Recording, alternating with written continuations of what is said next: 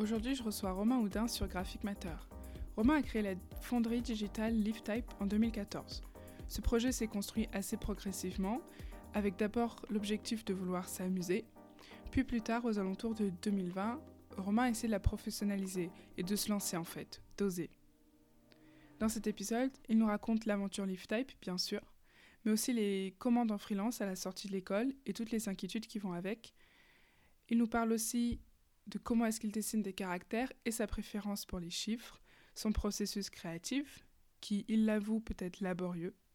Mais bon, je vais pas tout vous spoiler non plus. J'ai passé un super moment avec Romain, c'était une conversation simple et honnête, alors j'espère qu'elle vous plaira et je vous souhaite une bonne écoute. Bonjour Romain. Bonjour. Est-ce que ça va Bah écoute, euh, ça va et toi? Ça va bien, merci de prendre du temps pour me recevoir. Je suis très contente de, de te découvrir toi. Même chose. On va parler de ton parcours, on va parler de toi, on va parler de toi et la typo, et on va parler de LiveType bien sûr. Euh, moi, ma première question, j'aime bien rentrer dans le vif du sujet. Parlons de LiveType. Et parlons de la création de LiftType il y a presque 10 ans, du coup. Eh bah ouais, en fait, c'est vrai que, ouais, euh, un peu moins, tu nous vieillis un poil, 8 euh, ans. 2014, même si le projet il est vraiment de 2013, on met du temps à se mettre en place. Euh, et on sort euh, officiellement en 2014, dans l'été 2014. Donc tu vois, finalement là on doit être à 7 ans et demi. Ouais. Ce qui est déjà beaucoup, mine de rien. C'est à ta sortie de l'école? Euh, non, bien après. Euh, c'était un projet que moi j'avais un peu en école, mais que, qui a mis du temps à se mettre en place euh, lié à des moments, lié à des possibilités, lié à un projet aussi dont, on parlera après, lié à des rencontres dont on a déjà un peu avancé en off à parler, mais qu'on pourra développer. Et, et voilà, et puis moi, lié aussi à une exigence, euh, c'est pour ça que je te dis à un moment de 2013, dans ma tête c'est 2013, donc c'est vrai que je me rapproche des 10 ans euh, mentalement, mais euh, quand on est à peu près prêt en 2013, moi je mets un gros coup de stop, parce qu'il y a sur un événement un peu anecdotique, il y a quelque chose qui ne me convient pas sur la typo qu'on avait réalisé, et, je décale de, de 6 mois, un an quasiment. Ok, donc pas se jeter dans le vide tout de suite, euh, temporiser un petit peu. Ouais, ça a été beaucoup ça aussi. Et, euh, et tu vois, ouais, ça, Type sort six ans après la fin de mes études. Et, euh, et puis, tu vois, là, on parle déjà, tu, tu me, dis, tu me dis pas loin de dix ans, en élargissant un peu. Mais en vrai, il y a même une vraie phase 2 avec 2020 et la professionnalisation de la fonderie, là où avant c'était une sorte de cours de récréation, un projet annexe. Je, je, je, saurais pas te dire, je te connaissais, je connaissais, je n'étais même pas encore en études de graphisme quand tu commençais, donc je connais que les dernières années. Donc du coup, tu sors d'école, qu'est-ce que tu fais pendant les six années avant de créer ta fonderie? Euh, Bah écoute, je sors, je fais du freelance direct. Ça, moi, par le parcours, euh, par le parcours à l'école, on avait fait euh, plusieurs stages et moi, j'avais déjà un peu pris la décision dès ma dernière année que je voulais travailler tout seul. Ok. Ça, c'est aussi une des vraies questions euh, par rapport à Type finalement. Euh, Pourquoi? Parce que bah, y a toujours un peu ce truc de travailler un peu seul, mais aussi un peu en collectif, où finalement, tu vois, même aujourd'hui, alors qu'on est sur une phase 2 du projet, euh, on est tous à distance et finalement, moi, ça me convient assez bien aussi. Les échanges sont suffisamment réguliers, riches pour que pour qu'ils m'apportent et en même temps pas suffisamment proche pour qu'il soit oppressant, peut-être pour moi. Je sais pas, j'aime bien cette, euh, cette liberté finalement. Mais euh, ouais, du coup, je démarre en freelance et puis je démarre de vraiment rien, quoi. Hmm. Enfin, bah tu vois, la blague, euh, c'est que la veille de mon diplôme, j'ai pas fini mon diplôme mon projet de diplôme. Mais je sors dans la rue euh, à 23h minuit pour coller des petites affichettes avec mon numéro de téléphone, comme celle qui veut faire du babysitting ou les gens qui veulent vendre une euh, voiture, tu vois. Et euh, en disant graphiste freelance cherche du travail. En me disant que ça serait marrant si le jury voyait sur le trajet ces affichettes. Et en fait, finalement, c'est une boulangerie dans laquelle je mange régulièrement qui voit le truc et qui me propose de faire un menu de boulangerie. Donc, tu vois, je pars vraiment de rien avec euh, jour 2, jour 2 après mon diplôme, j'ai du boulot. Mais vraiment, euh, je pars au plus bas qu'on peut faire, quoi, quasiment. Donc, ton diplôme se passe bien? Ouais, très bien. Et pendant six ans, tu bosses en free? je bosse en free et voilà. Sur des projets divers. À une autre époque aussi, Là, c'est le côté un peu vieux con qui sort. Non. De, Et même, je me dis, je, je, pensais en 2014 créer une fonderie. il devait y avoir que des fonderies déjà bien installées. Enfin, pas autant que ce qu'on a aujourd'hui, même en termes de beaucoup propositions. Moins. Mais même, tu vois, même en termes de freelance, là, moi, je travaille avec beaucoup de gens qui sont, qui sont plus jeunes euh, et qui doivent être de ta génération. Et euh, il y a des facilités par les réseaux sociaux et tout, machin. Enfin, vous avez une interactivité, une facilité. Oui, en 2014, tu lances ta, ta, bah, fonderie. 2008, qui, qui, le sait, du coup? Alors, 2014, c'est autre chose. Mais même, tu vois, avant 2008, euh, tu sors, t'es freelance, personne ne sait que tu existes. Tu es, noyé dans personne la vu ton travail j'ai même pas de site internet, euh, j'ai rien, tu n'as pas les réseaux sociaux pour, euh, pour euh, trouver des avoir de la visibilité. Mm. Bon, après, avec les dérives des demandes par les réseaux sociaux, mais, mais voilà. Bon, après 2014, tu vois, il s'est passé un peu plus de temps. Il y a Facebook en vrai, et en vrai, on, lance via, via Facebook. finalement, enfin tu vois, je suis pas team réseaux sociaux, on en parlera peut-être après. Mais en vrai, Facebook nous aide à un moment à pas commencer. Déjà pour que les gens qu'on connaît dans la vraie vie, puisqu'on n'avait pas trop de cyberpotes en fait. Euh, des gens, des gens qu'on connaît dans la vraie vie, tu vois, les gens avec qui j'ai fait mes études euh, ou les gens à qui j'enseignais déjà à l'époque ou des trucs comme ça, sachent qu'on fait un projet quoi en fait. Mm. C'était Facebook qui fonctionnait très bien à l'époque, ça peut paraître. Euh, étonnant, mais ouais, non, on, démarre comme ça en fait. Et donc tu fais quelques années de freelance, tu as l'impression d'avoir un bon niveau, de te débrouiller bien, d'avoir encore beaucoup à apprendre. Tu es dans quel état d'esprit euh, sur ces quelques premières années? Ça commence à faire loin, donc je me rappelle pas très bien, mm. mais pas super euh, cool non plus, pas ultra épanouissant, parce que je te dis, je démarre vraiment du bas bas bas de l'échelle.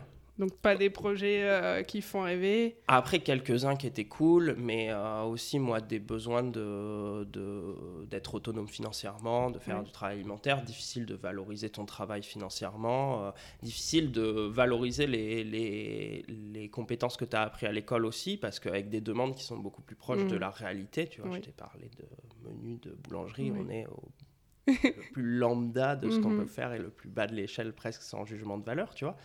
Mais euh, après, quelques projets qui sont plus cool aussi en parallèle. Et c'est pour ça que, que je bosse à l'époque. C'est pour quelques, pour quelques moments euh, où je peux vraiment m'exprimer contre 50% euh, du temps où je baisse la tête et où j'avance. quoi. Mhm. Et voilà. Et du coup, il y a des choses qui arrivent au fur et à mesure. Et dont notamment, dont notamment un projet de commande typo qui est initié par euh, Nicolas Aubert et Patrick Lincey. Et donc euh, Nicolas à l'époque travaille avec Patrick et ils ont besoin d'une typo sur mesure pour un projet. Moi je faisais déjà de la typo un peu en parallèle. J'en avais fait dans mon projet de diplôme. Euh, Rapidement, c'était quoi ton projet de diplôme? Mon projet de diplôme. Si ça avait un intérêt avec la typo. Ça a un intérêt avec la typo si tu veux, mais euh, mon projet de diplôme c'était une préparation mentale à ce qui se passerait après finalement. Parce que mon projet de diplôme c'était juste euh, le postulat de départ que c'était la dernière fois de ma vie que je pouvais me faire plaisir avant longtemps. Et donc, en fait, j'avais juste listé ce que j'aimais bien et ce que j'avais eu envie de faire pendant mes études et pas eu l'occasion de faire. Et en fait, euh, chaque euh, thématique, entre guillemets, euh, a donné naissance à une typo très display. C'était souvent des typos très modulaires, géométriques, sur des bases souvent qui ont pu être faites rapidement. Et donc voilà, je sais plus, ça avait donné naissance à six typos, je crois. Et donc, comme à l'époque, c'est pareil, on était moins. C'était pas la même chose. Il n'y avait pas un site internet, j'avais fait des CD euh, sur lesquels les gens pouvaient passer dans le stand et partir avec des free fonts, euh, toutes les fontes du projet sur un CD. Parce qu'à l'époque, on se passait les fontes sur des CD. C'était con. sur les CD vierges, j'avais gravé, j'avais imprimé ma petite rondelle et tout, machin. Et, euh, et donc, ouais, voilà, je chantais, que, je chantais que ça allait être compliqué, en fait. Et c'est l'esprit qui est reparti finalement sur Lift quelques années après. Ça a été, ça a été un bon feeling les formes n'étaient pas très intéressantes. Je ressortirais pas ces polices aujourd'hui, tu vois, et je les ai jamais retravaillées ou ressorties pour m'en resservir de base. Par contre, ce côté expérimentation un peu libre, euh, c'est ce qui a donné naissance à Lift derrière un peu. D'accord. Donc, Nicolas. Oui, et euh, je me suis un peu On revient vers toi. et donc, euh, Patrick te demande de travailler une typographie. Mm. Est-ce que c'est vraiment là que professionnellement, tu es amené à travailler la typo? J'avais, alors professionnellement, oui. En même temps, j'avais cette spécialité un peu typo déjà dès mes études. Tu vois, j'avais déjà fait des typos dans mon projet de diplôme. À l'époque, on, nous parlait beaucoup moins de création typo, c'était quelque chose qui était moins répandu. Euh, on n'avait pas des profs qui étaient euh, formés à ça. Les applications étaient plus obscures, on est avant glyph et tout, machin. Et du coup, j'ai quand même ce truc-là où on me demande un peu après mes études de temps en temps des choses liées à la typographie, de faire des, des clés de fonte existantes, de faire des choses pas forcément très légales, de rajouter un petit glyphe dans une typo pour aider quelqu'un sur un projet d'édition ou des trucs comme ça. C'était souvent plus du service que, que du professionnel. Et là, ce projet-là, ils n'ont pas de budget non plus. Euh, mais j'ai la possibilité de faire du design graphique après sur l'équipe et en fait de me rémunérer sur le fait que, euh, que j'intègre l'équipe pour faire un projet d'édition. En fait, je suis plutôt rémunéré pour le projet d'édition que pour la création type. Et donc, euh, eux, ils ont une demande assez euh, déjà définie. Ils avaient défini la DA, ils voulaient une typo avec des bandes et des choses comme ça. Ils me sortent de, des références du, du, du, Prisma, qui est un caractère de lettre A7 des années 70 qu'on voyait beaucoup sur les pochettes d'albums, puis qui était un peu dans une tendance où beaucoup de, beaucoup de graphistes tournaient autour de ces tendances-là et de ces formes-là. Et on a vu pulluler dans les années suivantes au même titre que quand nous on a sorti le projet, en parallèle il y avait beaucoup de projets dans cette vibe-là qui sortaient quoi. Donc je leur fais un peu euh, ce qu'ils me demandent. On repart un peu de cette base-là de Prisma, mais par contre moi je ne voulais pas partir sur le même dessin de lettres. On change un peu les formes euh, qui étaient plus géométriques, plus rondes, euh, sur quelque chose qui est toujours géométrique mais dans une autre esthétique. Et assez vite, je m'amuse sur le projet. Moi, j'avais une fascination à l'époque pour les fontes un peu stupides. Qu'est-ce que ça veut dire? Tout ce qui était vraiment euh, très, très euh, casual, euh, de les fontes avec des dégradés, des couchers de soleil, des vagues, des choses comme ça, des, des skylines. ça me faisait rire. Un peu kitsch. Ouais, et puis j'avais beaucoup de clients de merde à l'époque. Qui aimaient ça? Et bah non, mais en fait, dont je me foutais de leur gueule en faisant des trucs comme ça. Je, je, faisais des flyers pour McDonald's et euh, puis ils faisaient un menu euh, spécial US avec un nouveau burger et puis moi je leur faisais de la typo avec euh, un gros drapeau américain mhm. dedans, des étoiles et et je le faisais en me disant c'est de la merde mais ils vont adorer. En fait, bon, désolé de dire ça, que personne n'écoute, il s'est passé des années, on s'en fout. Mais voilà, il y avait un peu un truc de second degré où moi je faisais vraiment les créas second degré et je sentais que les gens en face les prenaient premier degré en fait. Et euh, je sais pas, pour les trucs euh, Noël, je, me, je, mettais de, je mettais de la neige euh, sur les, les, hauts des lettres et des trucs comme ça, et ça me faisait rire en fait. Et je commence à proposer cette même structure de typo au contour et avec un dégradé et des palmiers, c'était pour hier. Donc le projet, ils aiment bien, mais en même temps, on voit pas comment l'utiliser, le développer. Du coup, je finis la typo avec les, les bandes comme on m'avait demandé et je mets un peu ça dans le coin, dans les cartons, quoi. Et euh, je me suis dit, bon, bah là, on n'a pas été rémunéré pour le truc, on leur cède pas les droits. Et on le dit, moi, je sais même pas comment ça s'est dit, ou... mais en tout cas, je savais que pour moi, le projet, il leur appartenait pas, quoi. Je n'avais pas été payé pour la création typo, elle me revenait, en fait. Et donc, je savais que je voulais la distribuer. Et que c'était l'occasion de monter une fonderie, en fait. J'avais une typo. Et déjà, avoir une typo pour monter une fonderie, c'est pas mal. Et En même temps, c'est que le début des emmerdes. Et à l'époque, du coup, euh, j'enseigne à Aix euh, et j'habite à Montpellier. J'ai un ami qui habite à Montpellier aussi et qui enseigne euh, à Aix, Mathieu. Et donc, on se fait des 150 bandes pour aller enseigner en voiture. Et je me rappelle à peu près cette discussion sur autoroute où je lui dis Ouais, ça serait drôle de continuer à décliner la fonte avec d'autres motifs graphiques. Et en fait, euh, c'est ce qui crée le, la base de ce projet-là, donc qui est Parade, que qu'on avait dessiné du coup pour Design Parade et l'identité d'un festival à la Villa Noailles, qui était juste un système de bandes et que je commence à décliner sur, euh, sur euh, plein de formes justement qui faisaient partie de mes rêves un peu débiles. Quoi. Et plus tard, Leaf Type bah, du coup, Point de départ de Leaf Type point de départ de Leaf Type, c'est vraiment la parade et le principe de se dire voilà, je vais avoir une seule typo et on va avoir euh, plein de versions différentes de cette typo. Moi, je me rapproche de Nicolas, je lui parle du projet, il est chaud de nous suivre, Mathieu aussi. Euh, c'était deux personnes qui étaient passionnées par la typo, qui n'avaient peut-être pas pour, euh, pour ambition, comme moi ça pouvait faire longtemps, de monter une fonderie, mais ils sont chauds du projet et, et on conceptualise un truc un peu tous les trois à ce moment-là, autour d'un truc de typo gratuite. Moi, je sentais pas que j'avais un produit assez qualitatif pour, euh, pour pouvoir le faire payer. J'avais besoin aussi de bêta-tester mon, mon, travail à grande échelle.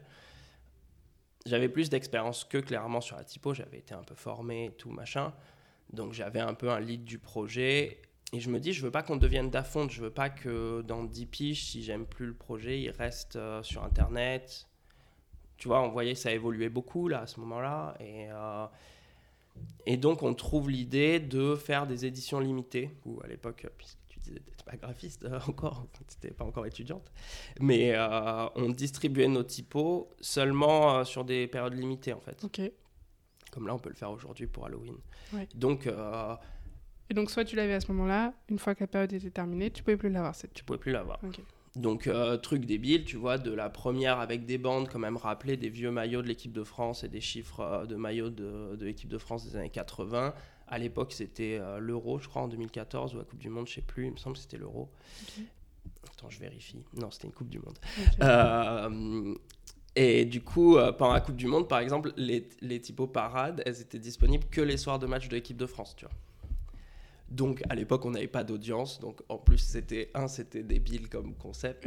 et deux. J'allais dire, euh, est-ce que c'est fait pour créer euh, du, de l'attention, de l'attente chez les gens? Mais. Bah, en fait, en plus, on n'avait même pas de tracker de, de, data. Donc je sais pas, on avait une toute petite audience. Et euh, on avait un site qui était pourri, que j'avais fait moi-même, alors que je ne savais pas faire de site. Il n'y avait pas de tracker de données. Et ce truc-là de l'équipe de France jouer une fois par semaine. Alors, je ne sais pas qui dans la journée venait chercher des typos, tu vois. Et, euh, et, puis le principe de, tu as une plage qui est très très courte, elle n'est elle est pas évidente non plus. Mais voilà, c'était drôle. Et moi, il y avait ce côté un peu collection. C'est que, je sais pas, moi, tu vois, au même titre que tous ces trucs débiles euh, dont je te parlais, mhm. un peu euh, casual et tout machin, ce côté-là un peu comme euh, des, vignettes Panini à collectionner dans la cour de récré, le fait de pouvoir avoir un truc, mais tu peux pas l'avoir tout le temps et tout. En fait, créer de, la valeur à quelque chose qui est gratuit par de la mhm. rareté, en fait. D'accord. J'aimais bien ce côté collection. Donc, en fait, toi, à ce moment-là, euh, tu veux t'amuser, tu veux pas euh, faire un truc hyper sérieux, où il va mmh. sortir des typos, elles vont se vendre et ça va Enfin, en fait, tu veux juste aussi t'amuser Ouais, mais clairement. Et puis on est avec euh, deux potes qui, eux, se connaissent moins. Parce que Mathieu était à Montpellier et Nicolas était à Marseille et qu'on a rarement l'occasion de se croiser tous les trois. On a rarement l'occasion d'échanger tous les trois. Et voilà, moi je fais juste ça avec deux potes. On trouve le nom en jouant au ping-pong avec Mathieu parce qu'on passait vachement de temps à se, réunir, à discuter graphisme, que ce soit dans la bagnole quand on allait en cours ou à côté mhm. quand on se voyait. On partageait notre bureau, on sortait à côté ensemble. Et ouais, tu vois, on conceptualise tout ça en discutant et juste en s'amusant entre potes, quoi.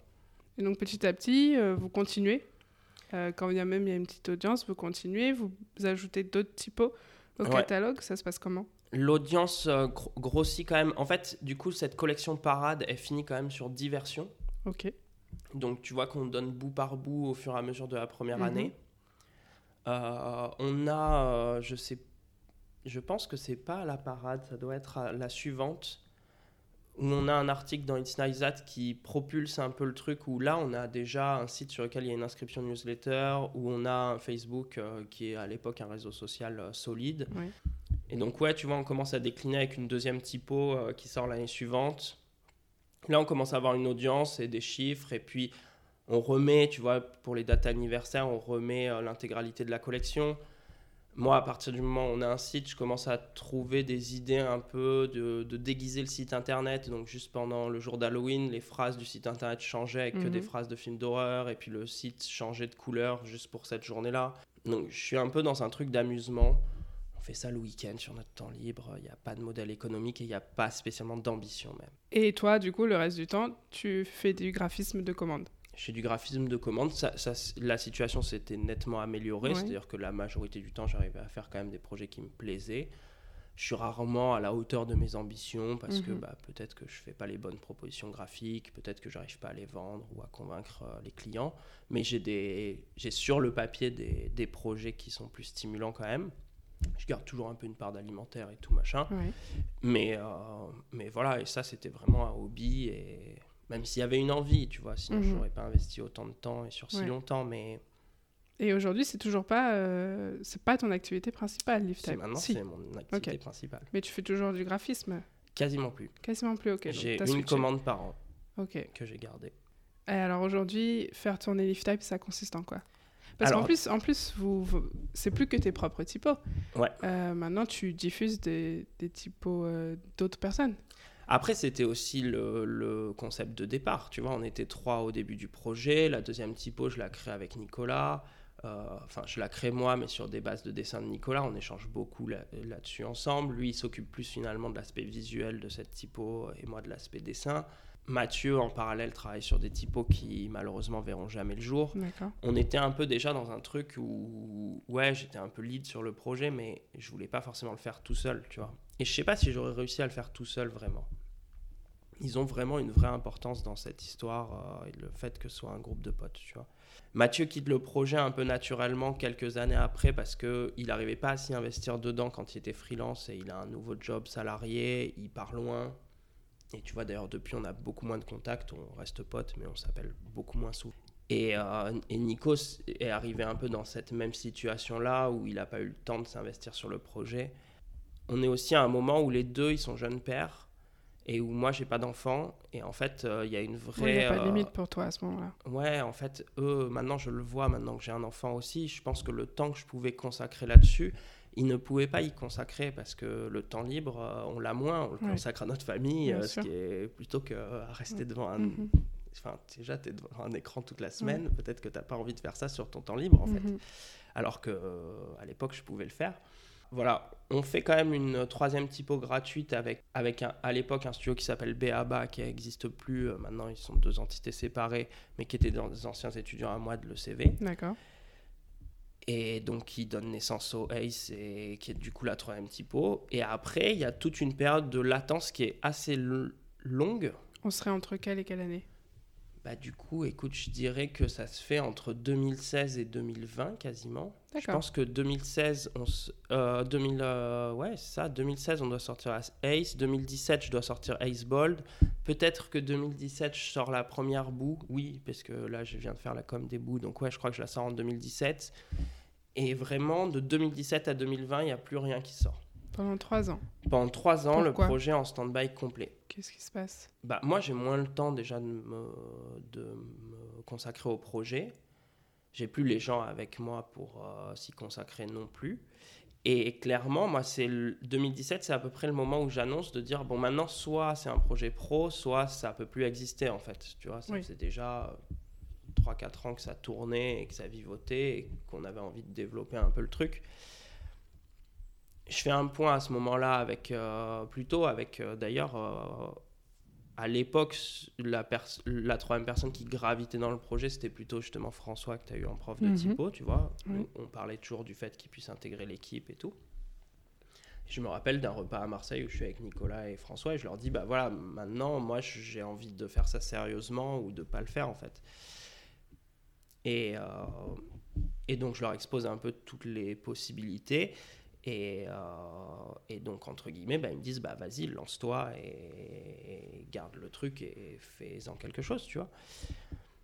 Finalement, bah, François, je ne sais pas trop pour quelle raison il n'a pas pu intégrer le projet. Nicolas, voilà, des changements de job, euh, tu vois, un deuxième enfant, des déménagements, des trucs comme ça. Et moi, j'ai pas le temps et la dynamique pour le faire. J'arrive pas. hum, Je suis dans une spirale de freelance où ça tourne où j'arrive enfin à avoir ce que j'avais envie depuis plusieurs années, C'est-à-dire des projets qui te bottent? Des projets qui me bottent, un confort financier, pas forcément moins d'inquiétudes, tu vois, mais toujours des inquiétudes. Et en fait, j'ai même de l'avance pour pouvoir m'arrêter et travailler, tu vois. Et, et je me dis toujours, bon voilà, j'ai de quoi tenir six mois, un an, euh, me consacrer à la typographie et j'ai pas d'inquiétude à me faire forcément.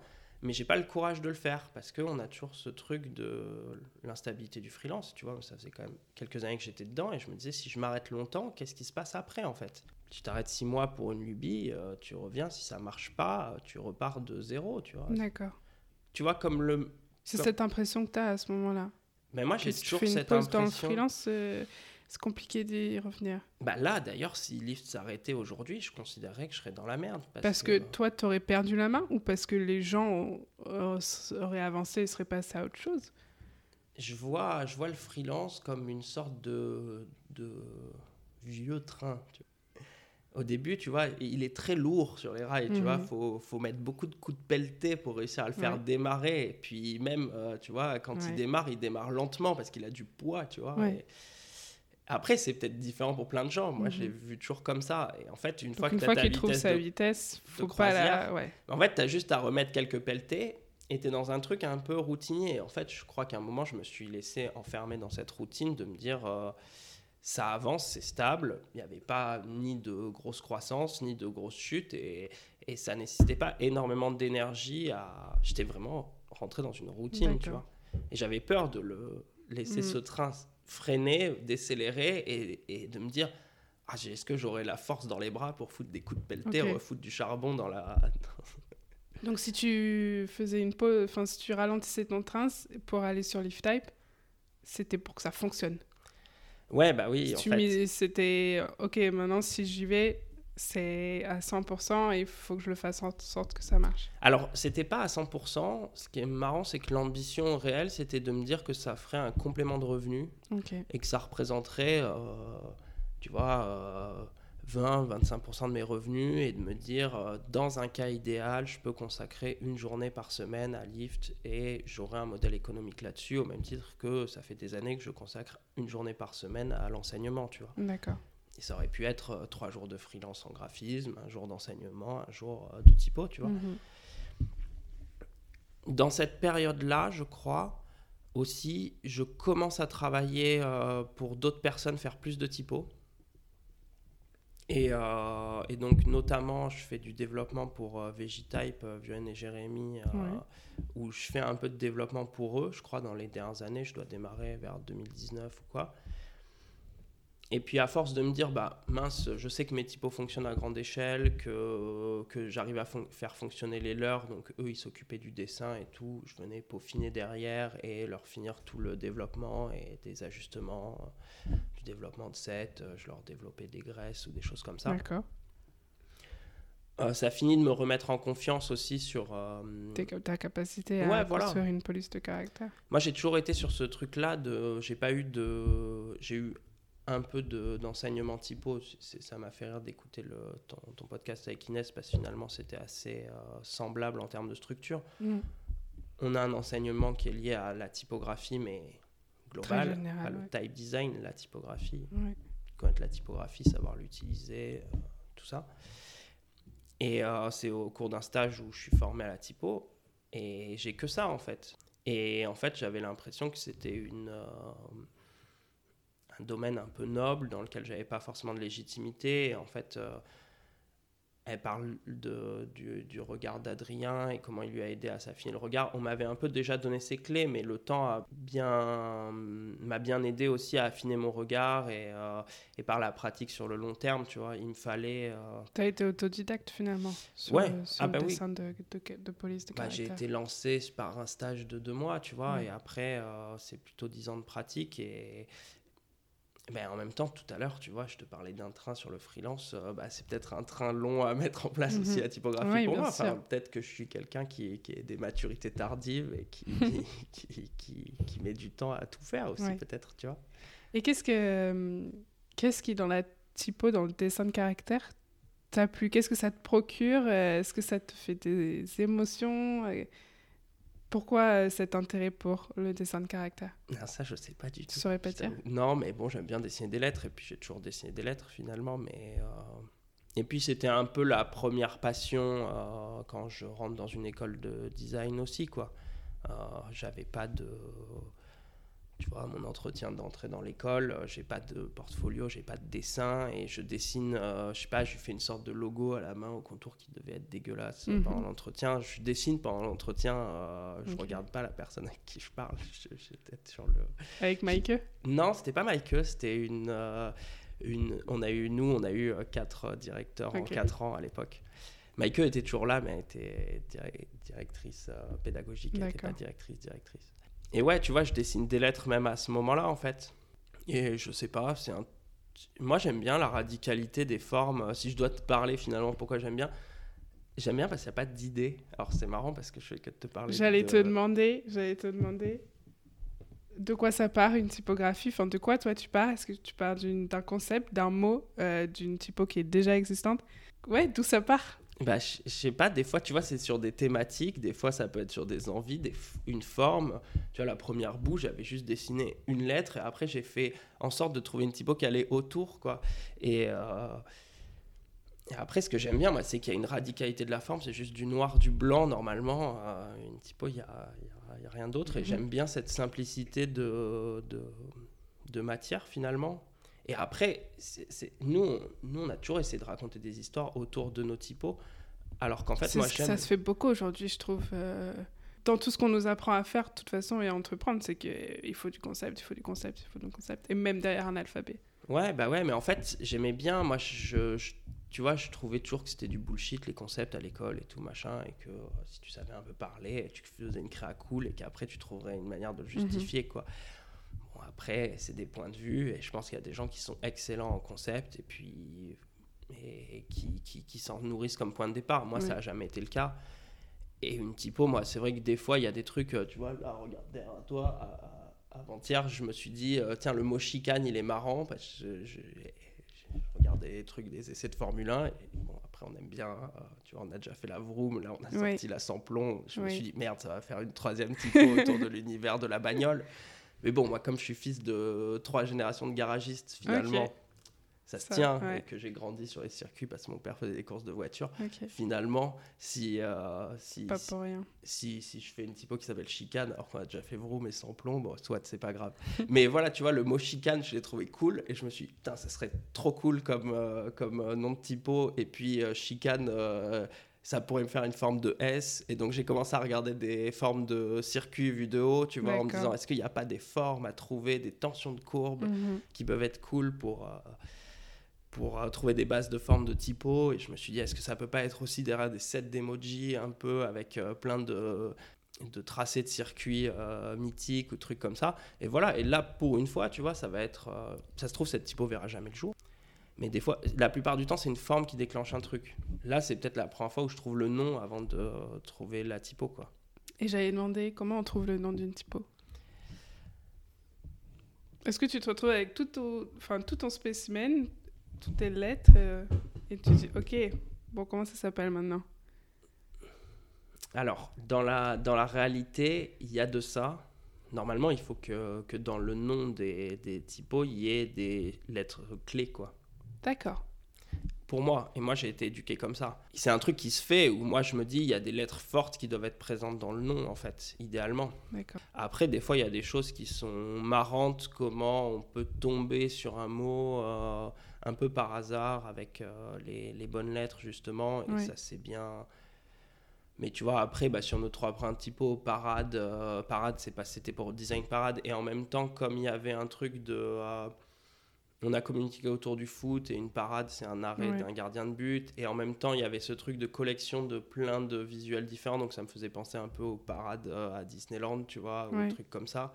Et bon, bah après, euh, Vroom et Ace, c'était vraiment sur le sens de, de la typo et de, leur, euh, leurs esthétiques, tu vois. Là, Image Format qui ont créé le samplon, ils sont vraiment partis de ce concept-là. Et le nom, il, il pouvait y avoir que trois graisses, bah, ça a décliné de ce nom-là.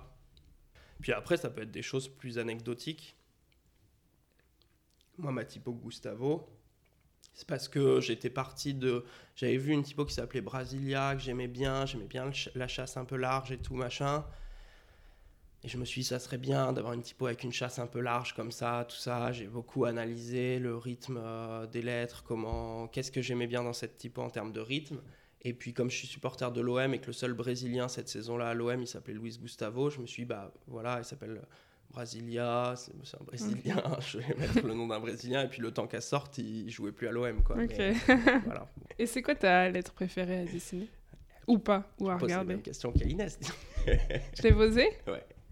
Elle t'a dit que c'était le S d'ailleurs, ça m'a fait, fait Pourquoi? Non, mais parce que oui, effectivement, c'est ce que tu avais rebondi, euh, qu'en règle générale, c'est une lettre qu'on n'aime pas dessiner.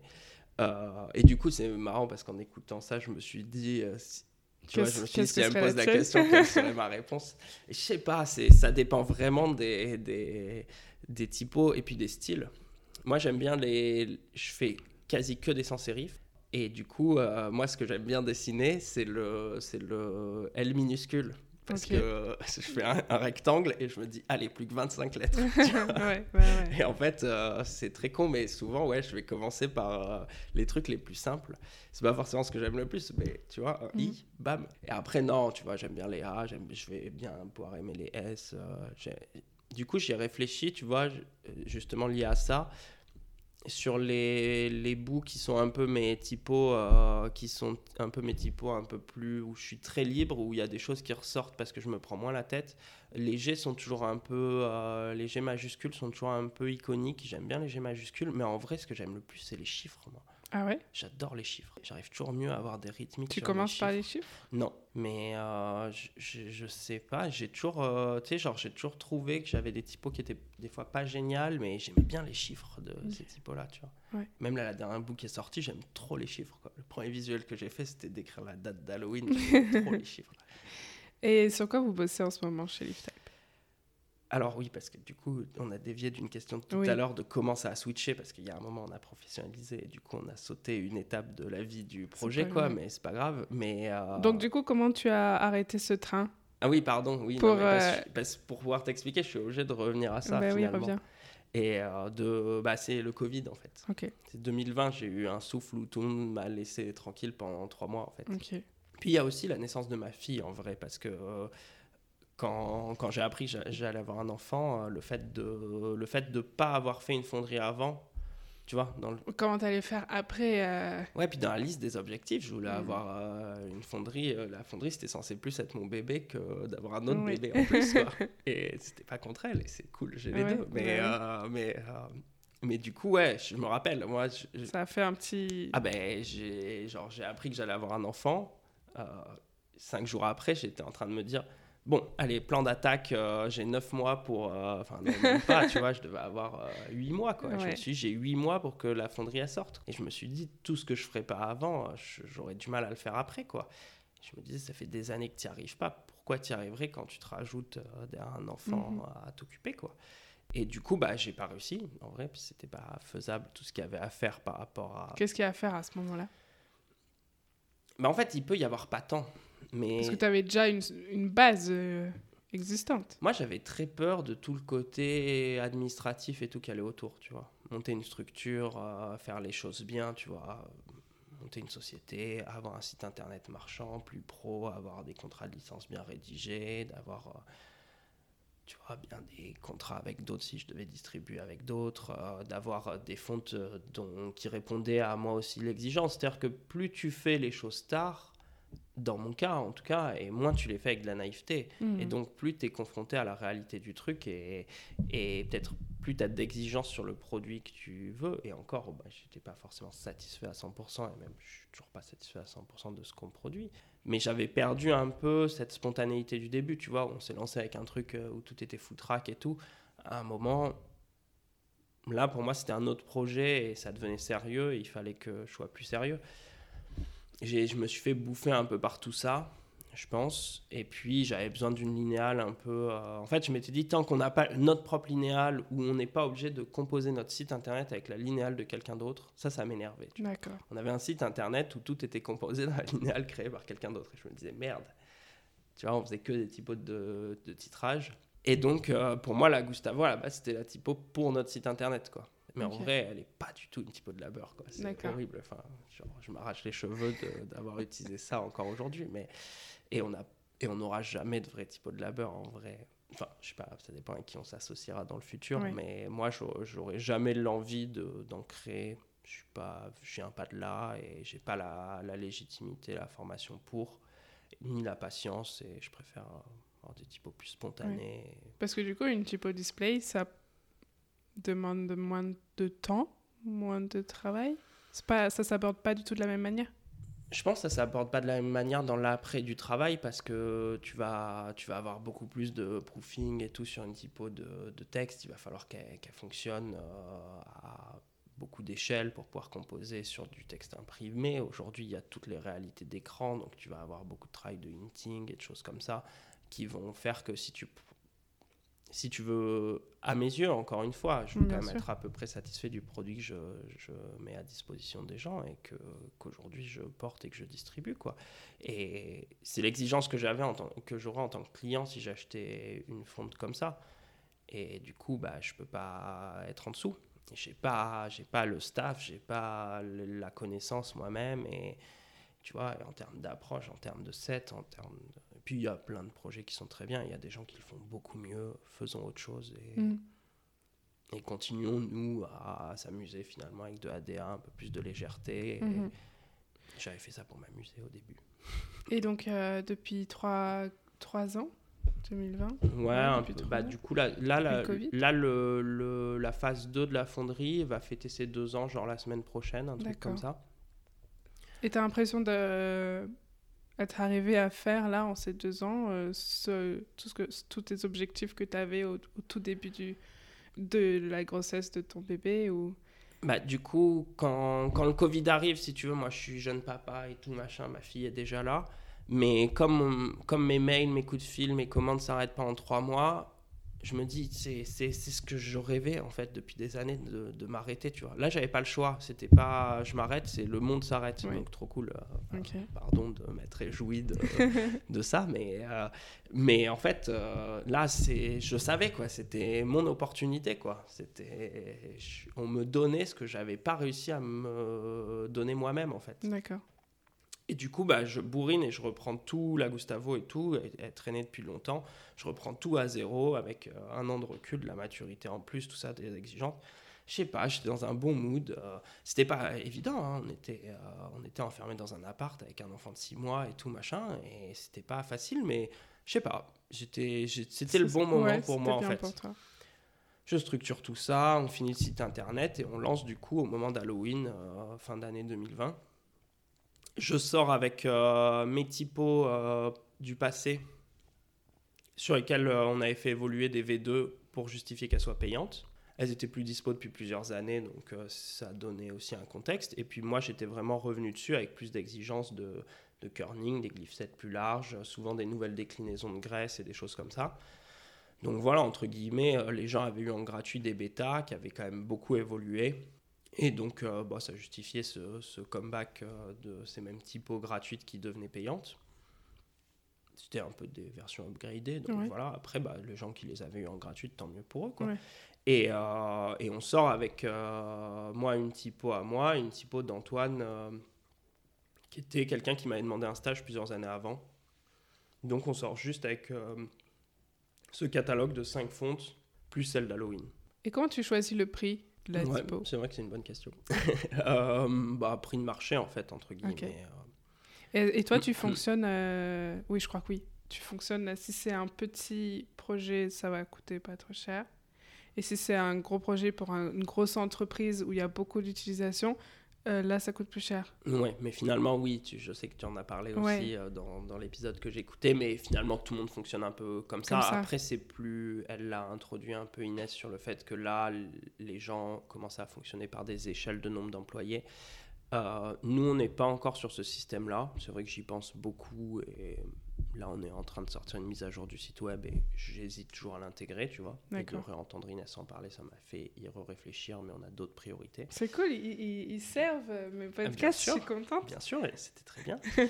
et euh, ouais, voilà, non, par contre, nous, on a, une, euh, on a une licence qui se veut accessible, mais par contre, qui est très limitante pourquoi? Bah en fait, il y a beaucoup de limites, un peu, si tu la lis, il y a beaucoup de limites cachées en fait.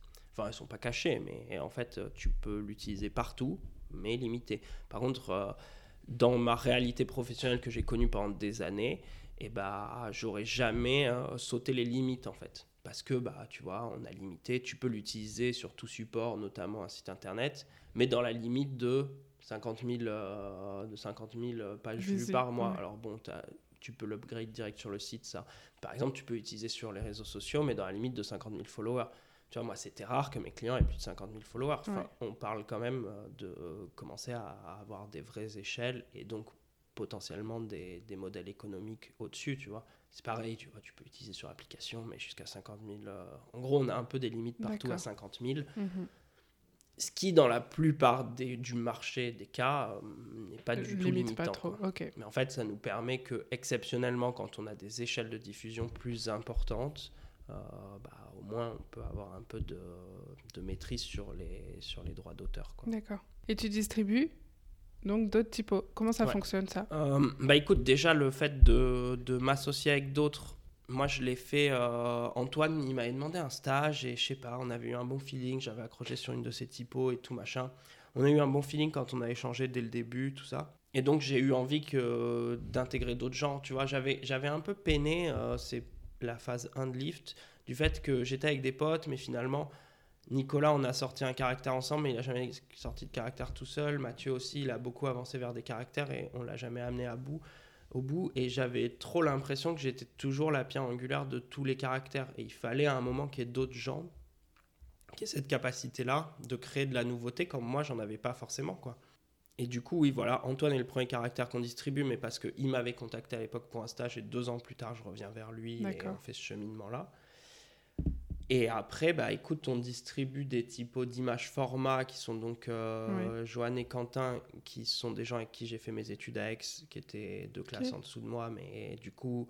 Je les ai croisés euh, il n'y a pas longtemps. Ah oui Par hasard, euh, quand j'allais interviewer. Quintal. Voilà, ils étaient là. Et du coup, je discutais un peu avec eux et je vais les interviewer. Ah bah écoute. Donc, je suis contente. Eh ben, écoute, euh, j'ai hâte de l'écouter. Et il faut que j'écoute Quintal aussi, j'avais je n'ai pas eu le temps. Mais euh, du coup, ouais, bah, moi, trop content en plus de retravailler avec eux. Euh, enfin, j'avais pas travaillé avec eux dans le passé, mais tu vois, je sais que j'ai étudiant et on était beaucoup plus jeunes et tout, mais on échangeait énormément avec Johan. Et je relance des fois des conversations qu'on a lancées il y a, il y a 15 ans, tu vois. Et euh, moi, ça me fait trop plaisir de, bosser avec eux. Et je pense qu'ils ont, des fois, je me dis, ils ont mieux compris l'esprit de Lift que moi. Enfin, moi, tu sais, je l'ai peut-être un peu perdu des fois. Et eux, euh, pas du tout. Et c'est trop cool. Et euh, donc voilà, je distribue leur typo. Et ça s'est fait un peu naturellement parce qu'on se connaissait déjà. Et puis, il y a Book, qui est la bonne surprise un peu vraiment. Et des fois, je dis qu'il a sauvé la, la fonderie, quoi. Qui est Book? Bookra qui est donc un créateur euh, qui était un, qui est un créateur donc de typo euh, sud-coréen. Et donc j'ai découvert moi sur Instagram. Il y a, y a Romain qui fait partie de la team, euh, un autre Romain qui s'occupe des réseaux. Et en fait, nous, comme on, Moi, tout ça est un jeu à la base. Hein. Mhm. Et si tu veux, on se met des fois des objectifs de. un peu comme si on jouait à Football Manager, de jeunes talents à recruter et tout. Et euh, Boukra faisait partie euh, du top de ma liste et du top de celle de Romain aussi un peu, tu vois, quand un jour on a échangé, on a dit c'est qui ceux dont t'aimes bien le travail et tout machin. Et tous les deux on avait un top sur Boukra. Et moi je l'ai contacté, ne sachant pas du tout qui c'était, pensant que c'était peut-être un prénom, que c'était peut-être une meuf. Que... en fait je savais pas du tout, en fait je savais pas sur qui j'allais tomber. Je savais pas que Book c'était son prénom et Ra c'était son nom de famille et que c'était un Sud-Coréen qui vivait en France. Je savais même pas s'il était français, si elle était française. Je savais pas si, tu vois, je savais pas qui mm, c'était mm, du mm. tout. Enfin, il y avait un truc vraiment de j'avais accroché sur un, un, travail. Et en fait, euh, très chouette rencontre. Et donc, je l'ai encadré beaucoup sur, euh, sur la sortie du Tartuffe. Après, il a enchaîné sur la plage. Et puis, euh, et puis là, il travaille sur une autre typo qui sortira courant 2023. Et puis voilà, écoute, ça se fait un peu par hasard. Euh, là, on va sortir une typo l'année prochaine, normalement, de quelqu'un avec qui j'avais envie de travailler et qui avait visiblement aussi envie de travailler avec moi. Donc, les choses se font assez spontanément et tant mieux. Et j'ai eu la chance de m'entourer dans Lift que de gens que j'aime bien, avec qui je prends du plaisir à travailler. D'accord. Et voilà, ça reste euh, un truc un peu. Ça fait un peu pote pour moi. Mhm. économiquement, tu envie aujourd'hui ah à 100% de Lift Type euh Là, bah oui, c'est ça où ça a été la bonne surprise, si tu veux, c'est de, de, Ça a démarré mollement, ce qui était normal aussi, et, et même c'était un poil décevant au début, entre guillemets, parce que bah parce que j'avais des objectifs qui étaient faibles, mais on les atteignait même pas, et ça a mis quelques mois à démarrer. En fait, finalement, ça. Et au début, tu vois, ça, ça t'affecte un peu parce que tu t'investis longtemps dans un projet qui, qui tire un peu la langue. Mais, euh, mais ça, a, ça a démarré finalement assez vite, tu vois, au bout de trois mois et tout. Et, et voilà, le temps que ça fasse effet boule de neige. Et après, bah, la première année, euh, j'étais de toute façon, j'étais engagé sur des projets de graphisme. J'ai le graphisme, l'enseignement. Bon, bah, ça faisait des, des rentrées supplémentaires et des objectifs. Et puis du temps à gérer quand même la fonderie. Et là, par contre, cette année, je me suis dédié à ça en grande partie. Donc, tu vois, c'est ce que je te disais, j'ai plus qu'une commande de design graphique par an. Et, euh, et puis, bah, j'enseigne, euh, j'enseigne même pas toute l'année d'ailleurs. Donc euh, c'est mon activité principale. Après, j'ai pas envie que, mon activité soit que ça non plus. Oui, parce qu'aujourd'hui, euh, y a... tu... c'est toi qui fais la promotion de toutes ces typos? Ou toi, tu travailles purement sur euh, trouver des gens, bosser sur tes typos à toi? C'est ça qui est un peu compliqué. De pas se retrouver juste vendeur finalement de, de, de, sa fonderie et, et de toujours avoir un aspect créatif?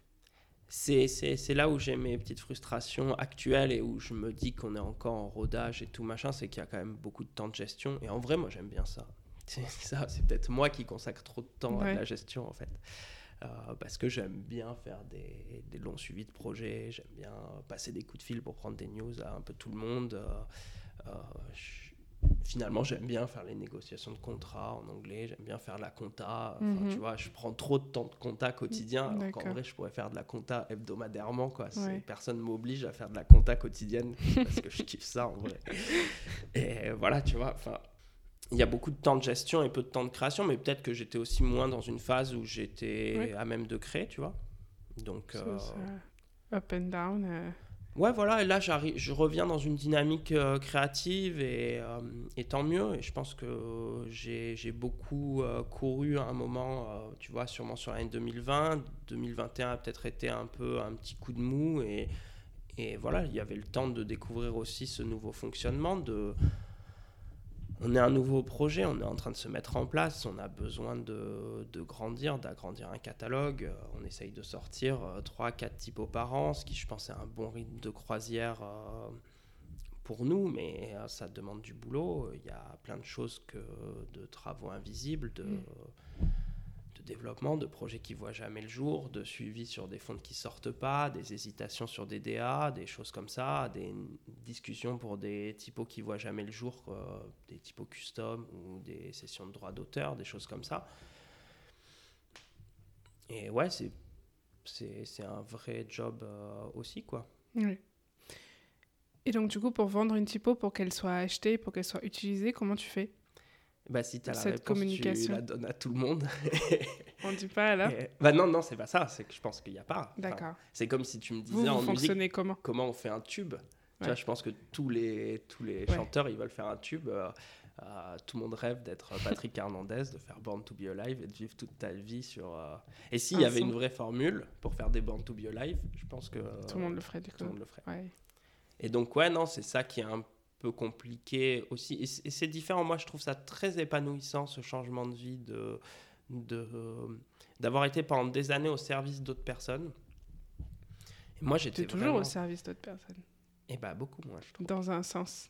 Tu, tu, tu, tu, si, tu donnes des choses à quelqu'un, tu les c'est pas c'est pas pour toi c'est pour les autres là c'est pour les autres mais en fait et eh bah tu vois c'est là où je, je trouve que si, je, le disais il y a pas longtemps, là, si, si, je, si je fais une typo qui flop et que j'ai pris plaisir à la faire, ben tant pis qu'elle flop, je m'en fous, j'ai pris du plaisir. Au fond, on est là pour euh, kiffer ce qu'on fait, en fait. Mhm.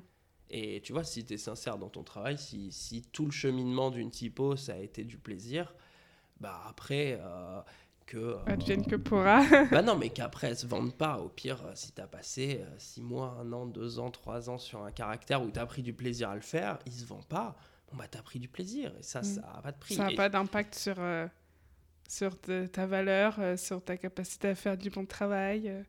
Ouais, ça bah, alors c'est sûr qu'après, bah, le succès est forcément plus grisant que l'échec. On va pas se mentir. Mais par contre, si tu fais que des typos qui sont tout le temps des succès, que tu gagnes plein de thunes, mais que tu prends pas de plaisir à ce que tu fais, c'est bien, tu seras, tu seras riche et triste. tu vois? Ouais, c'est clair.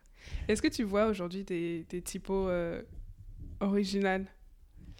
Avec des gros guillemets, mais des typos qui te surprennent oui, quand même, parce que. Mais c'est vrai que là, on est beaucoup plus noyé quand même euh, sous le flot euh, des typos et c'est plus dur de plus dur de, voir des choses qui se dégagent beaucoup. Mm. Après, c'est aussi lié à la sensibilité de chacun, tu vois. Bien sûr. Et moi, il y a une de typos. Euh, la dernière que j'ai vue où vraiment j'ai kiffé, j'ai envoyé un, mec, un message au mec parce que je le connaissais pas du tout. Je crois qu'elle s'appelle Tagada, qui est sur, euh, qui est sur euh, Future Font. D'accord. Et euh, je l'ai vue et j'ai vraiment trop aimé l'esprit de cette fonte. Il me semble qu'elle s'appelle comme ça. Et du coup, j'ai envoyé un message parce que genre, je trouve ça cool. Et nous, nous on avait reçu quelques messages pour l'aérobic, tu vois. Alors, bon, moi, j'en suis pas l'auteur, donc je peux d'autant plus facilement le dire. Quoi. Euh, ça m'avait fait, fait plaisir de recevoir euh, pour Image Format beaucoup de, de, messages qui disaient Ah, cette font est cool. Et je pense que bah, c'est gratuit de le faire et mettre juste un message de. Entre créateurs, on se regarde et quand il y a un truc mhm. qui sort un peu du truc. Donc, ouais, moi, Tagada, après, moi, ma fonte euh, préférée là, de, ces, de ces, une, deux dernières années. Ah, vas-y. non, mais. ta question. Ouais, c'est très bien. Eh ben, vas-y, demande-le-moi si tu veux. Quelle est ta, quelle est ta, ta typo préférée? Ah, j'ai pas de typo préférée de tous les temps, par contre. D'accord. T'allais dire quoi alors? Là, non, mais là, la plus grosse claque que j'ai prise, c'est la Boogie, euh, Boogie Brut euh, de Bureau Brut et. Je, je, sais pas, je suis pas leur travail. C'est Julien Priez et Johan Minet. Et euh, bah, la, la Regular est sortie il y a deux ans, et enfin la Regular, euh, la version classique est sortie il y a deux ans avec tous les styles, et moi déjà j'avais pris une claque parce que plus j'ai d'autant plus de respect pour les gens qui font du sérif que je sais pas en faire, mm. enfin j'essaye pas encore d'en faire, c'est un cheminement qui viendra, mais celle-là est tellement tellement folle et là ils ont sorti l'italique euh, un peu avant l'été et c'est pareil en fait ils inventent des choses à chaque fois des formes que ok. Que tu vois pas ailleurs c'est pas tant qu'on les voit pas ailleurs. Alors, on les voit pas ailleurs déjà, mais c'est que, enfin, ils sont tellement au-dessus techniquement et tout machin. Enfin, c'est du, c'est du bonheur. Après, c'est peut-être, euh, c'est peut-être une histoire de perception. Euh, c'est peut-être juste tout simplement des gens qui ont à peu près mon âge, qui ont grandi dans la même culture. Je comprends ce qu'ils veulent faire en fait. Je comprends ce qu'ils veulent faire. Ça me paraît une évidence quoi. Enfin, je suis peut-être le Yankee Max de de, ce projet-là, mais je pense pas parce que je pense qu'elle a été unanimement saluée. Mais euh, Ouais, moi, je, je, prends une claque comme euh, truc ultime. Et tu vois, justement, ça me. Tu vois, quand je parle de légitimité et tout machin, ça, ça me redescend sur. Euh, ouais, je suis impressionné, un génie de, de, calligraphie et pas que de ça. Et, voilà, Yoann Minet, je suis son travail depuis des années en typo. Et ah, ils ont fait une fusion ultime euh, de, de leur travail et j'adore, quoi. Mais bon. Après, c'est une histoire de goût et de sensibilité. Et si tu voyais Atagada, elle a rien à voir. D'accord. J'irai voir. Si tu pouvais faire complètement autre chose aujourd'hui, si tu pouvais être quelqu'un, enfin si tu pouvais faire complètement autre chose, qu'est-ce que tu ferais? Euh, Ouais, non, j'ai la réponse. Et, euh, et, en fait, c'est même pas si je pouvais, j'espère que je vais le faire. Ok. C'est pas si je pouvais, tu vois. Clair. En fait, l'objectif, c'est de continuer à faire de la typo déjà. Mhm. Ça, c'est quand même parce que je, je sais pas, j'en ai, chié trop longtemps pour en arriver là, en fait, euh, déjà, quoi. Enfin, tu vois, c'est. Le processus a été long, tu trouves? Trop long? Bah, tu dis... bah, trop long, non, parce qu'en fait, il euh, y a des moments où maintenant que je vis de. À quel âge? J'ai 37. D'accord. Maintenant que je vis du, du, de, de, revenus typo, je me dis toujours, ah, t'aurais dû le faire plus tôt. Mais en fait, je l'aurais fait plus tôt, je l'aurais peut-être pas fait avec la même maturité, et je l'aurais peut-être fait différemment, et ça aurait peut-être mieux marché, mais de mon point de vue, je pense moins bien, parce que j'avais peaufiné les exigences, j'avais réfléchi le projet, j'avais échangé avec beaucoup plus de monde et pu euh, mûrir le, projet et avoir un peu plus une vision, une structure, tu vois. Et du coup, bah, le, là, je suis dans un truc que, j'avais envie d'atteindre, puisque même si à un peu moins de 10 ans, le cheminement, il a 10 ans, quoi. Et en fait, bah, continuer à faire de la typo et tout machin, et, et après, réussir à revenir à mes premiers amours, à mes premières envies, c'est j'ai re-envie là de faire euh, de l'illustration, de je déteste la BD, mais je rêve de sortir une BD, je crois. Et là, j'ai envie de repartir sur toute autre chose. Ok, mais quand même dans quelque chose de créatif, euh, ouais, bien graphiquement parlant. Ok. Bien sûr. Bah, après, j'aimerais bien diriger un club de foot, mais je pense. ah oui, non, mais c'est pas tout le monde qui voudrait diriger un club de foot. Ah, si j'avais, si j'étais vraiment ultra riche je gagnais à euro million, tu vois, je me payerais une équipe de typographes. Ah ouais. Je me prendrais les 11 meilleurs typographes que j'aime le plus, quoi. Alors du coup, il faudrait qu'ils adminé et j'ai un prix, ils chaussent les crampons, quoi. Peut-être ils seront chers à transférer, je ne sais pas. Mais juste pour euh, faire faire des matchs de foot de typographes avec que tout le monde est dans son dos euh, des noms et des numéros avec une typo qu'ils ont créé eux-mêmes, tu vois. J'aimerais trop... Euh, ou même faire un projet comme ça où tu achètes des typos à des, à des typographes que tu adores et tu, tu les vends pas, quoi. Tu, juste tu les distribues gratuitement, ce que fait un peu Google Font finalement, tu vois. Excellent. Juste euh, pour le kiff de créer des, des trucs. Qu'est-ce que qu'est-ce qui t'inspire? Comment tu t'inspires? Qu'est-ce que tu regardes? Euh, Comment tu te tu te nourris créativement? D'un peu de tout et en même temps, je sais pas, ça sort un peu bizarrement et j'ai un, un, problème de créativité, moi, je pense, spontanément. Pourquoi? Fondamentalement. J'ai du mal avec les débuts de projet. Je suis toujours plus à l'aise quand, quand on est dedans, que je sais ce qu'il y a à faire, tu vois. Ok. Une fois que j'ai. Je trouve, ouais, le, le, début, moi, est toujours très laborieux, quoi. Là où la façon graphique, c'est quoi? Ouais, je sais pas. Ok. Je sais pas, il y a un truc plus à l'aise où tu vois, je suis peut-être plus à l'aise là maintenant que la fonderie tourne que, que quand il fallait la démarrer. Et en mhm. même temps, une fois que je savais quel était le projet, qu'il y avait à faire, tu vois, il y a un truc un peu où j'ai une to-do list un peu facile qui se crée avec euh, étape 1, étape 2, hop, hop, hop, un escalier. Euh. Et donc, ouais, dans les projets, c'est un peu la même chose. Tu vois, j'ai beaucoup d'envie et je teste des choses et ça marche pas. Et en fait, dès qu'il y a un déclic où je sais que comme si ça ouvrait un chemin euh, de tout ce qui reste à faire. C'est ok, vas-y, c'est bon, là, y a, ça vient de passer un cut.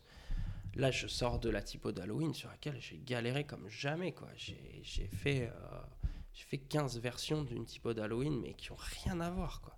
Alors je me dis, l'année prochaine, je vais pouvoir repiocher dedans. mais en même temps, s'il y a 14 typos qui n'ont pas passé le cut, pourquoi elles le passeraient dans un an? Mais peut-être qu'avec euh, un an de recul, je trouverais peut-être une solution que j'ai pas trouvée aujourd'hui en étant dans le jus puis en étant un peu euh, trop le nez dans le projet, et puis de commencer à générer une pression, de me dire, hey, c'est un projet que tu fais pour te faire plaisir, et là, tu es en train de galérer et tout, machin.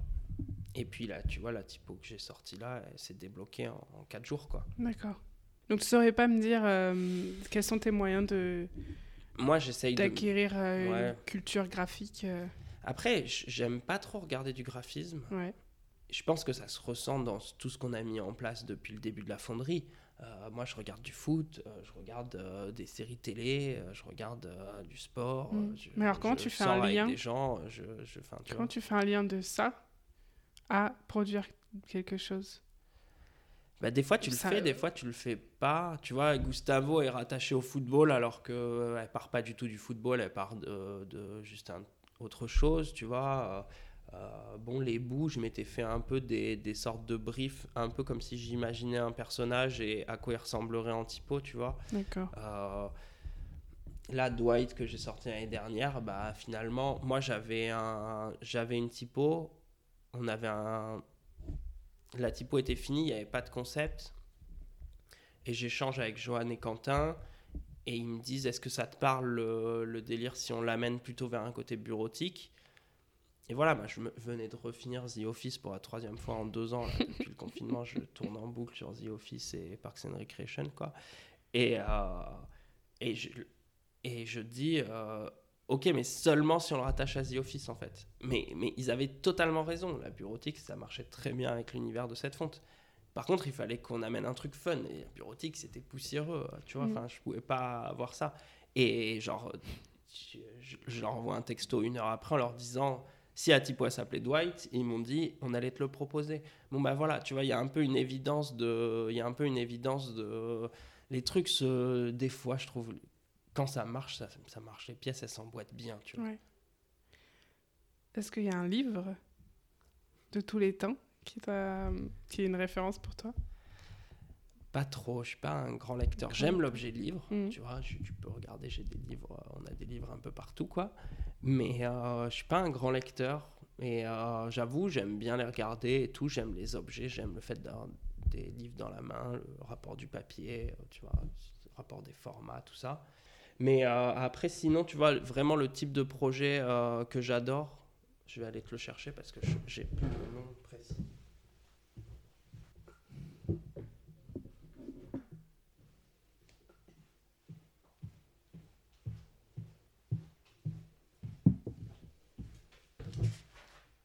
C'est dommage, il, est un peu abîmé, mais il doit valoir cher parce que j'ai l'édition, vraiment la vraie première édition du bouquin. The Simpsons.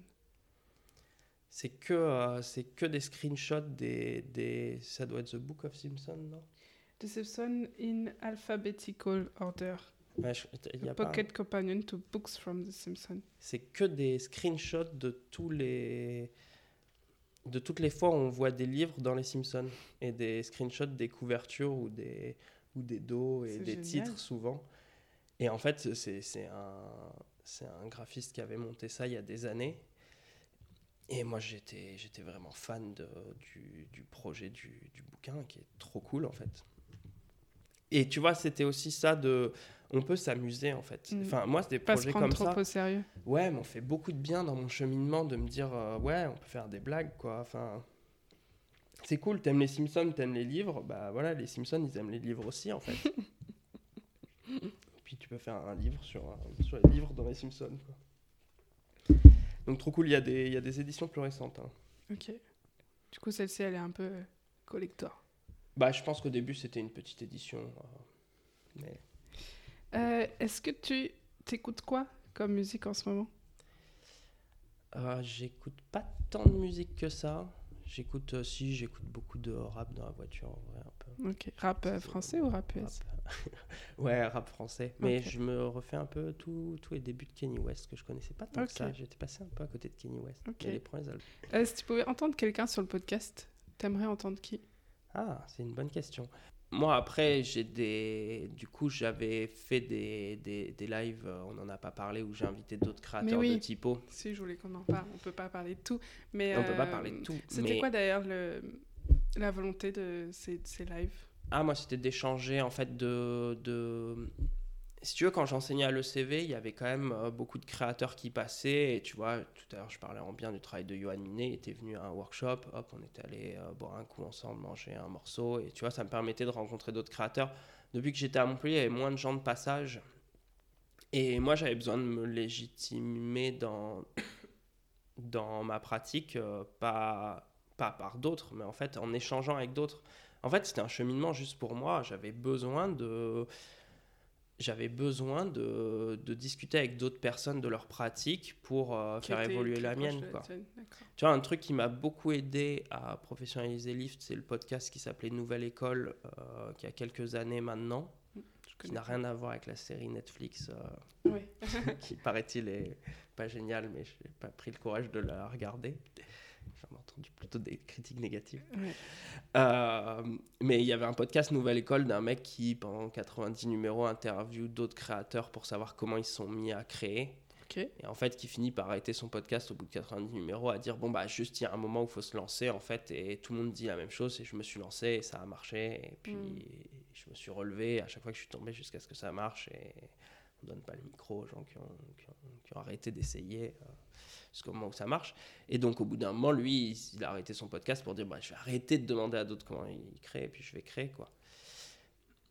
Et moi, ce podcast m'a énormément aidé. Vraiment, celui avec Roman Fressinet, euh, j'essaye de me le réécouter une, deux fois par an. Je sais pas, il me motive beaucoup, euh, particulièrement celui-là, quoi. Et voilà, j'avais un peu aussi ce besoin-là, moi, tu vois, j'étais un peu isolé, tu vois, j'ai ce truc-là d'autodidacte, je suis, je, suis, je suis à la tête du projet, tu vois, je m'entoure d'Antoine qui est plus jeune et tout, qui a mon expérience. J'avais besoin d'échanger avec d'autres personnes un peu plus, euh, dont je respectais le boulot et, et qui, pour moi, avaient plus d'expérience et tout, pour, euh, pour voilà, enrichir mon mhm. point de vue et tout. C'est vrai que je l'ai arrêté quand j'ai trouvé moins facilement des invités et que j'avais moins ce besoin de me nourrir des autres, peut-être. Et pourquoi ne pas les avoir laissés disponibles pour toujours, entre guillemets? Alors, c'est un gros sujet. J'ai toujours dit qu'il le serait. en, plus, tu as dit qu'il le serait, ah, tu l'as pas dit fait. 15 000 fois, quoi. Allez, je, déteste ne pas tenir mes promesses. malheureusement, comme tout le monde, des fois je dis des choses qui ne se font pas. Malheureusement, il n'y aura peut-être jamais de fonte qui s'appellera Chica. je, regretterai toujours que tu sois venu chez moi et que tu aies vu ce mémo. Mais euh, que j'en ai parlé du coup. Mais, euh, mais non, parce que j'ai fait des lives parce que je trouvais ça bien l'interaction en direct, tu vois on avait des questions directes et surtout, euh, j'avais pas besoin de faire du montage quoi. Moi, j'aime bien la plateforme Twitch. Je, suis beaucoup sur Twitch et euh, tu as plein de petits créateurs pour en témoigner. Je traîne sur des lives de gens qui font du design graphique où il y a 4 viewers et je suis là, tu vois. Et, euh, et pour le coup, mais donc je, ça me tenait à cœur d'aller sur la plateforme Twitch parce que je l'aime bien. Ça me tenait à cœur d'être sur du live parce que j'aime plus la spontanéité que les choses un peu euh, posée, écrite et tout, machin. Et puis surtout, j'avais pas envie de faire de montage, quoi. Et en fait, le souci de ça, c'est que derrière, j'aurais dû direct mettre les replays bruts et en même temps, je me suis dit, ouais, on peut peut-être couper un peu les temps morts, les problèmes techniques, les petits incidents, tout ça. J'ai cherché des gens pour faire des montages. J'ai demandé plusieurs fois à des étudiants à moi ou des trucs comme ça, et puis jamais personne l'a fait, quoi. En tout cas, il y a deux personnes qui ont, euh, deux personnes à qui j'ai demandé de le faire, qui ont les disques durs avec euh, les six épisodes à ah monter et qui l'ont jamais fait. Quoi. Donc, euh, c'est pas que je crois que même moi-même, une fois, j'ai ouvert un logiciel de montage en me disant je le fais. Et maintenant, deux ans après, je sais pas la pertinence de les remettre. Alors, ce que j'aime bien, c'est refaire des lives. Mais voilà, y avait, j'avais vraiment des, des invités euh, de rêve, entre guillemets. Et je crois que j'avais, pour boucler la boucle, je vais pas dire ça parce que je risque de reprendre avec d'autres personnes et je continue de temps en temps à proposer, tu vois. Et si quelqu'un est chaud, vas-y, on relance des lives. Mais tu, tu communiques pas dessus aussi ah non, mais non, ça fait un an et demi que j'en ah ai pas fait. Ah oui, d'accord, tu n'en as pas refait depuis. En fait, je, je voulais un rendez-vous mensuel et du coup, c'était quand même du temps de trouver des gens, de trouver les dispos. Moi, ça me nécessitait, comme toi, là, de faire un petit travail journalistique, c'est du boulot. Il y avait des approximations, il y avait tout ça à trouver. Euh, j'avais toujours deux invités, donc il fallait que les gens soient dispo au même moment. Moi, j'essayais de tenir un créneau qui était le jeudi soir et tout. Bon, on avait beaucoup de confinement, de couvre-feu, tout ça. Les gens étaient plus facilement dispo en vrai.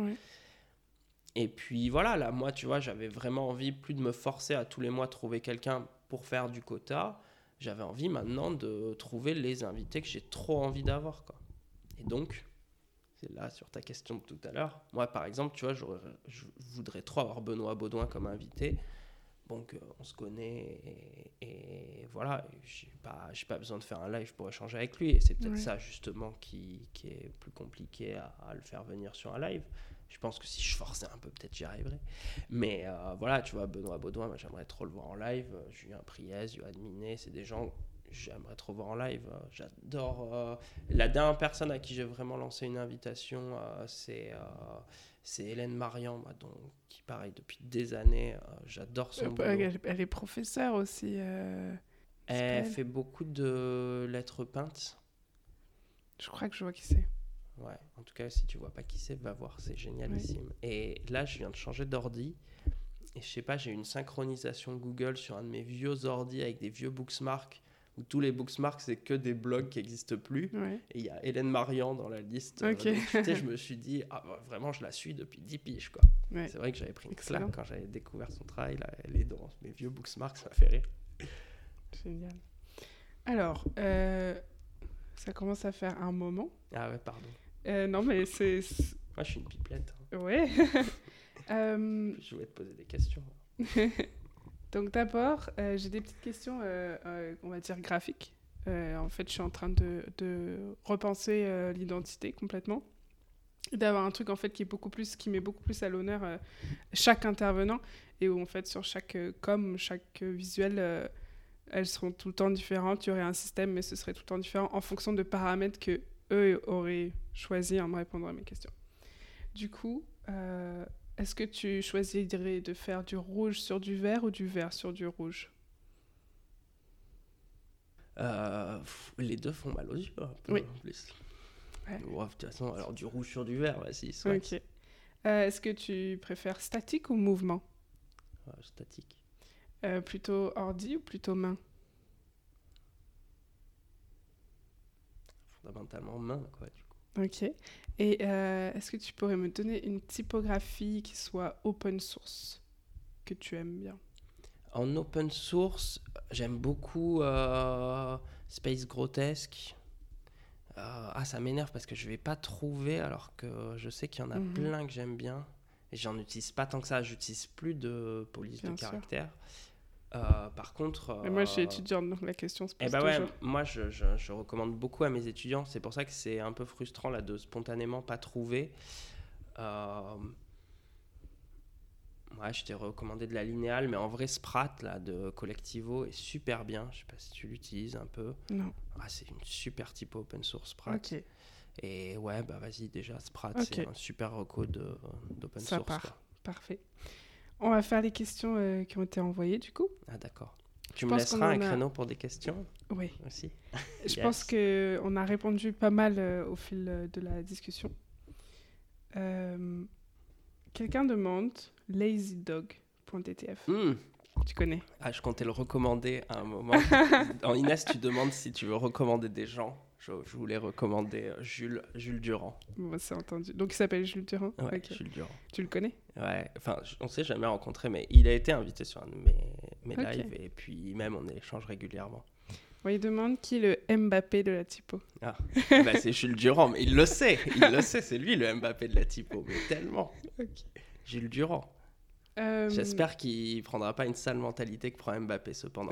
c'est ça, j'aime pas Mbappé. Alors en vrai, puis jamais, en fait, j'aime pas les, les, les, gens qui sont trop forts. Peut-être parce que moi je suis pas un génie de la création. Mais ouais, non, non. Jules Durand, c'est Mbappé humble. C'est Mbappé de Monaco. Ok. Euh, alors, Flux.continu a posé plusieurs questions. Combien de temps pour dessiner une fonte avec toutes ces graisses? Ouais, c'est le, le, le, truc, c'est toutes les graisses. Effectivement, tu vois, là, la, la boue que j'ai sortie, je l'ai dessinée en 5 jours total. Euh, vraiment 5 jours, euh, approche comprise et tout. Donc, tu vois, ça peut être très très speed si tu es dans un process un peu workshop, comme si tu étais un étudiant. Et moi, c'est un peu. On arrivait à. Et les étudiants, je leur demandais des fois, euh, quand je les encadre, de tomber des typos en 5 jours. Donc, en vrai, c'est jouable. Mais voilà, ça va être du tightening, ça va être la full cap, ça va être des choses sur lesquelles on néglige certains process. Et puis bah, après, effectivement, avec des déclinaisons et des choses comme ça, ça peut mettre euh, deux ans, trois ans, ça peut être un an, six mois. Ça dépend vraiment du projet, ça dépend aussi du temps que tu mets, tu y investis. Hein. Ouais, du, des, des pauses que tu t'octroies pour réfléchir, pour trouver les formes, de la complexité, de si tu as une série, de la complexité de faire son italique, des choses comme ça, ça dépend. Oui, tu vois, par exemple, si tu as un italique. Euh, et ouais, en vrai, c'est vrai qu'il faut prendre du temps quand même. Quel est le pourcentage que prend la fonderie sur le prix d'un caractère? Le, pour, si, si, pour le Mbappé de la typo, euh, c'est euh, 0%, mais non, non, je sais pas de typo à lui. Mais, euh, mais non, non, ça en vrai, bah, c'est des négociations qui peuvent être. Euh, c'est pas, ça, ça varie? C'est pas toujours euh, la même chose? En vrai, là, on est à peu près en fixe, mais on a des évolutions de contrat aussi. Et, et en fonction des projets, de l'ampleur des projets, ça. Et puis, même là, on est sur des évolutions de modèles économiques aussi. Donc, il y a différentes variantes. Et, donc, et puis bon, et voilà, il y a des systèmes, tout le monde prend des pourcentages un peu différents selon les fonderies et ça se dit pas forcément. Après, effectivement, on prend bien moins que les plateformes type MyFond qui avaient eu tendance à prendre des pourcentages qui étaient quand même fortement importants. Mais...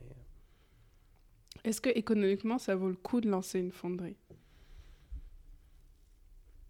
Je sais pas si c'est vraiment un oui ou un non. Bah, euh. ouais, c'est difficile parce qu'en vrai, euh, bah, si, si, tu vends des fonds en pagaille, forcément ça vaut le coup. Hein.